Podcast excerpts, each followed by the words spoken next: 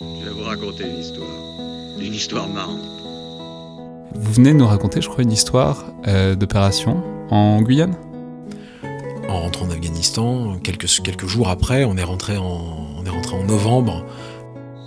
Donc, comme je disais, en 46. Les fils de la bagarre, un podcast de la revue Inflexion, produit et réalisé par Anaïs Meunier.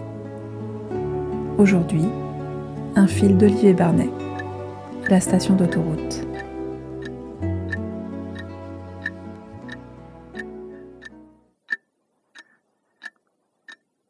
La discipline, le respect, l'obéissance, ça se décrète, ça se réglemente, pas la confiance.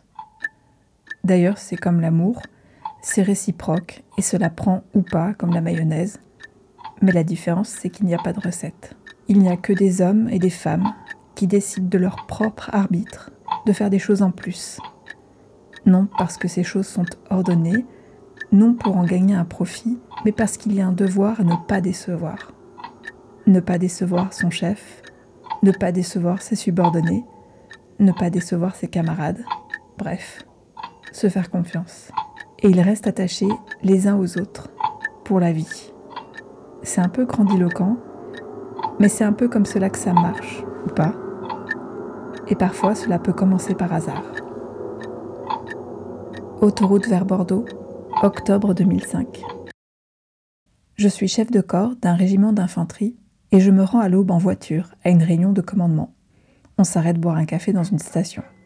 Mon caporal-chef conducteur Fernando fait une drôle de tête quand je reviens de la pissotière. Il me dit Il y a le caporal-chef Jérôme de la 2, là derrière, il déserte. Ah Ça me réveille d'un coup. Et Dieu sait qu'il m'en faut pour me réveiller avant 9h30. Fernando me dit Il faut qu'il vous raconte ce qui s'est passé. On va le voir, il est dans un coin, plus ou moins planqué derrière une stupide machine à café. Il est en civil, le visage marqué par des traces de coups avec du sang sur les lèvres et au nez. Je lui dis Qu'est-ce que tu fous là? Il n'a pas l'air très heureux de me voir. Fernando. Il était caporal de semaine à la deuxième compagnie, ça s'est mal passé.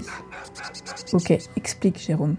Il me raconte qu'il était seul pour faire les tiges du matin et qu'il s'est embrouillé avec d'autres soldats. Il me dit qu'il déserte, qu'il part rejoindre ses parents en Espagne et qu'il ne reviendra pas.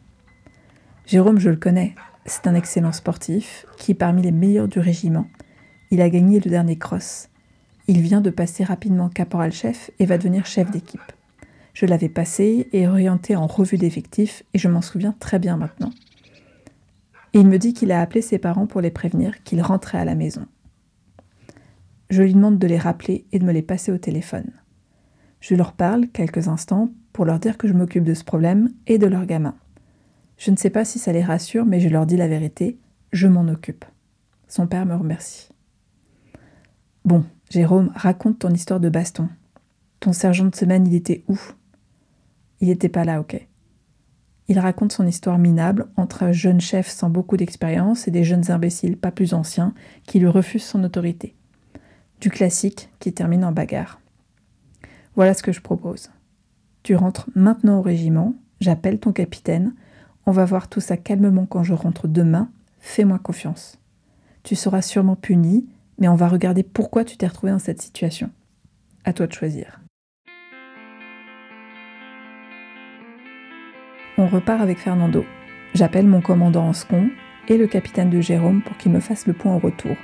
Je vais à ma réunion de commandement de la région, mortellement ennuyeuse, Fernando, avec son grand sourire, vient me voir à une pause et lève le pouce en l'air.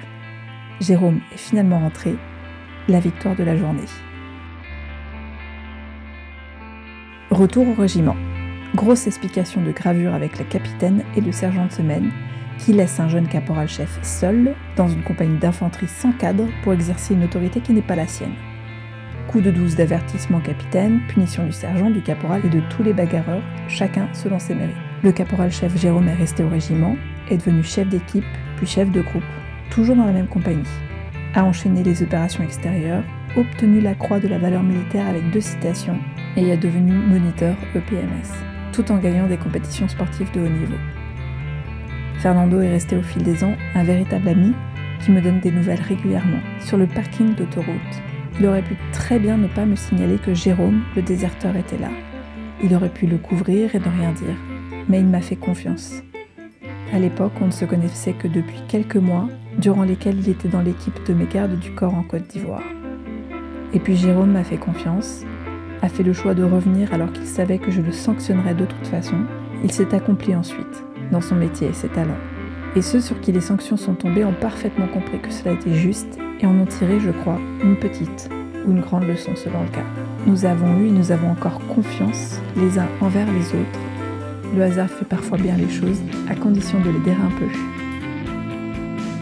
En quittant la station-service, il y avait ce panneau Vous ne reviendrez plus chez nous par hasard.